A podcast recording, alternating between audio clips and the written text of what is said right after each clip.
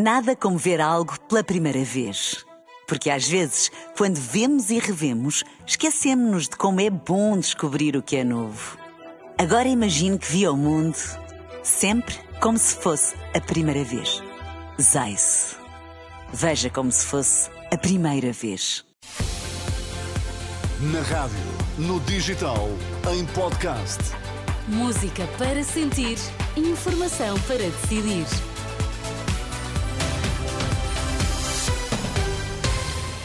Informação para decidir, esta hora começamos pelos destaques. Na Primeira Liga, o Porto derrotou o Casa Pi, apanhou o Sporting na frente do campeonato. Os Leões sofreram uma derrota em Guimarães. O presidente israelita faz apreciações positivas ao veto dos Estados Unidos no Conselho de Segurança da ONU. Porto venceu Casa Pia por 3-1. O resultado permite aos Dragões alcançarem o Sporting no topo da classificação. Os azuis e brancos aproveitam a derrota dos Leões em Guimarães e conseguem agora os mesmos 31 pontos. Golos de Ivan Nilsson, Zé Pedro e Pep para o Casa Pia marcou Fernando Andrade. Há satisfação nas palavras do técnico portista, mesmo antes do clássico de Alvalade que será na próxima jornada. A equipa está, está de parabéns, os jogadores estão de parabéns. Uh, fizemos um bom jogo. Entramos de uma maneira forte, muito pressionantes, com qualidade na nossa, na nossa dinâmica em posse, a chegar várias vezes ao último terço com essa mesma qualidade a poder fazer mais um ou outro golo. E no segundo tempo continuámos na mesma toada, fizemos o 2-0, fizemos o 3-0, depois mais um, um erro individual eh, custou-nos o gol sofrido. Dizer que não éramos eh, umas bestas ontem e hoje somos bestiais, continuamos completamente eh, focados no nosso trabalho e focados no, no principal objetivo que é, que é conquistar o campeonato.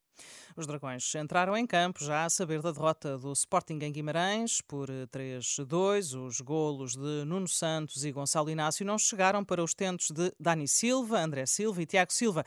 No final do encontro, Ruben Amorim disse que os Leões falharam nos detalhes. Esses pequenos pormenores hoje fez a diferença.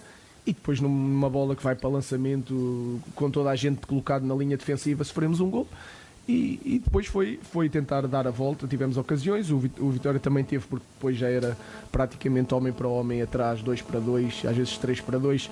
Nós no risco, hum, obviamente não merecíamos uh, quanto a mim perder, mas perdemos e, e perdemos nos pormenores, hum, sofremos no, em, em, em situações que não devíamos ter sofrido e não marcámos os gols que devíamos ter marcado. Palavras do técnico leonino. Na próxima semana, o Benfica vai a Braga e o Sporting recebe o Futebol Clube do Porto. O presidente israelita reage de forma favorável ao veto dos Estados Unidos na resolução do Conselho de Segurança da ONU, que exigia um cessar-fogo imediato na faixa de Gaza. Num vídeo publicado nas redes sociais, Benjamin Netanyahu garante que Israel vai continuar o que considera uma guerra justa contra o Hamas.